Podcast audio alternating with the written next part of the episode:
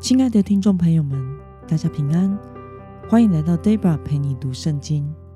今天是二零二二年一月二十二号。今天我所要分享的是我读经与灵修的心得。我所使用的灵修材料是每日活水。今天所要分享的主题是不顺从的代价就是失败。今天的经文在约书亚记第七章。十到十五节，我所使用的圣经版本是和合本修订版。那么，我们就先来读圣经喽。耶和华对约书亚说：“起来，你的脸为何这样俯伏呢？以色列犯了罪，又违背了我所吩咐他们的约，又取了当灭之物，他们又偷窃。”又行诡诈，又把那当灭之物与自己的器皿放在一起，因此以色列人在仇敌面前站立不住。他们在仇敌面前转身逃跑，因为他们成了当灭之物。你们若不把当灭的物从你们中间除掉，我就不再与你们同在了。你起来。去叫百姓分别为圣，说：你们要为了明天使自己分别为圣，因为耶和华以色列的神这样说：以色列啊，在你中间有当灭的物，你们若不把你们中间当灭之物除掉，你在仇敌面前必站立不住。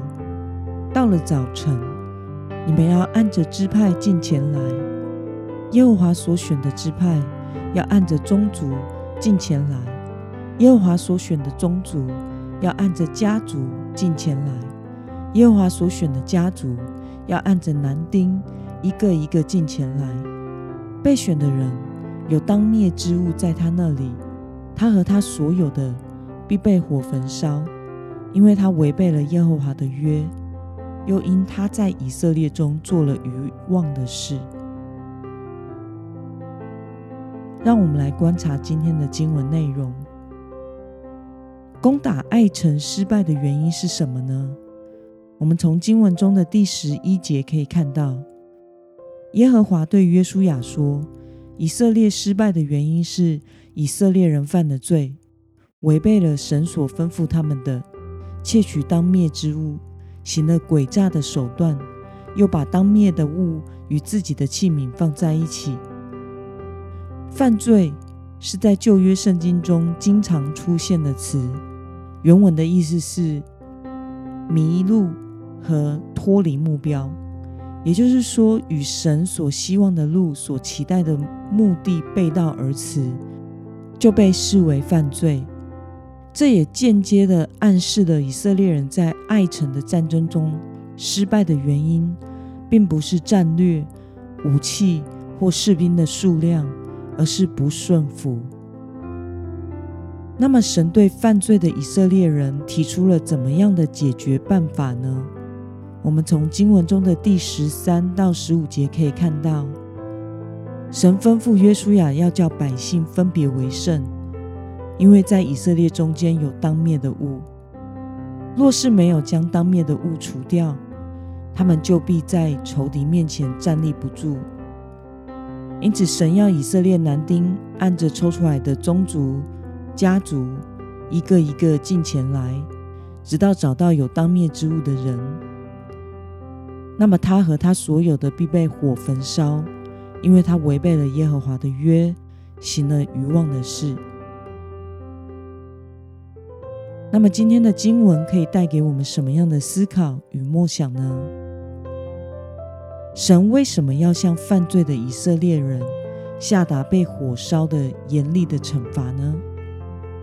事实上，以色列人在战略和战术之前，首先要做的就是洁净自己，让自己完全分别为圣，归属于神。在去征服迦南战争之前，神要求以色列人要做的事就是行割礼，脱去过去的一切罪与羞辱。而不是预备战备。现在以色列人里面又有人违背了神，不顺从神的命令，取了当灭的物，与这当灭之物有份。若是不将这当灭的物从以色列人中间除掉，那么以色列人就无法在战争中得胜了。因此，取这当灭之物的以色列人会被火焚烧而毁灭。看到人因为违背与神所立的约，在偷窃并欺骗的事上付出相对应的代价，你有什么样的感受呢？爱城的战争失败，是因为以色列人对上帝的不顺从，导致神不与他们同在。由此可见，神对于他的子民的犯罪不顺服是敏感的。并且对于罪会影响群体的事是严肃的。过去有许多巨型教会和事工面临失败的例子，在亚洲最著名的有韩国汝矣岛纯福音教会，创办人赵雍基牧师被首尔中央地方法院刑事法庭判决，因涉嫌渎职及贪污。而被判处三年有期徒刑，缓刑五年执行，罚款五十亿韩元。在判决书中指出，赵雍基牧师涉嫌在二零零二年利用主任牧师的职权，以教会资金高价投资他的长子赵熙俊所开设的个人公司的股票，使教会因此损失了韩币一百三十一亿元。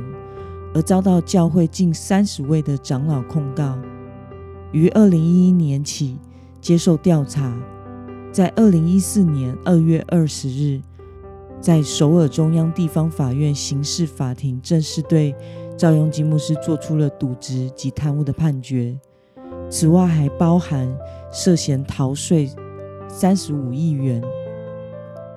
在此事件爆发之前，韩国汝矣岛纯福音教会。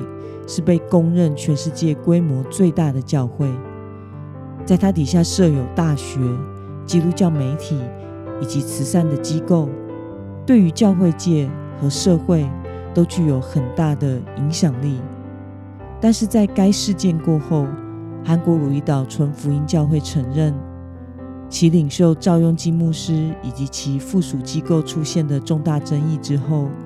教会目前发展出现了放缓和停滞，而另一间在亚洲很有名的教会犯罪事件，则是因为挪用教会资金资助其妻子何耀珊的歌唱事业，以至于前几年入狱的新加坡城市丰收教会主任牧师康熙。康熙牧师称赵雍基牧师为属灵的父亲，并且称赞。赵雍基牧师和其妻子金圣惠是基督教历史上最了不起的一对夫妇。其实，大部分基督徒都接收过赵雍基牧师的教导。过去，在我的书架上也有几本赵雍基牧师所写的书。根据 Kingsway 全球事工的报道，赵雍基牧师曾经教导说：“我们必须重新思考我们受误导的想法。”就是把物质财富与犯罪等同。我们必须清除深深根植于我们潜意识中的贫穷论断和绝望的想法。神看着我们的良心而工作。如果我们的想法里充满了贫穷和绝望，那么神不会将物质的祝福加给我们。这些就是后来遭受批评的成功神学教导。这样的教导。看起来非常的正面，使人有盼望，但是却导致了后来许多的财务犯罪事件。许多接受这样教导的教会，也陆续出现了许多财务的问题，甚至是被政府单位调查的。但是圣经对于金钱的价值观却是非常清楚的：一个人不能侍奉两个主，我们不能。既侍奉马门，也就是金钱，爱金钱；又侍奉上帝，爱上帝。当有不义的事情在教会中发生时，对教会以及基督教界毁灭性的影响是很大的。因此，我们要牢记，贪婪必生出罪，罪必生出失败。不顺从的代价是多么的可怕！我们要时常倚靠神，过顺从神真理教导的生活。那么，今天的经文可以带给我们什么样的决心与应用呢？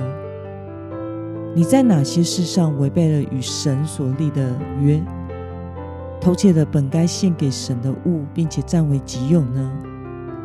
为了完全顺从神，今天的你要如何具体的实践呢？让我们一同来祷告，亲爱的天父上帝，感谢你透过今天的教导，让我们看到因一人的贪婪与犯罪而导致以色列整体的失败。求主帮助身为神百姓的我们，要牢记：贪婪必生出罪，罪必生出失败。背离神的真理，不顺从神的代价是多么的可怕！求主让我们能成为顺从神话语，在信心上成长的神儿女。奉耶稣基督的名祷告，阿门。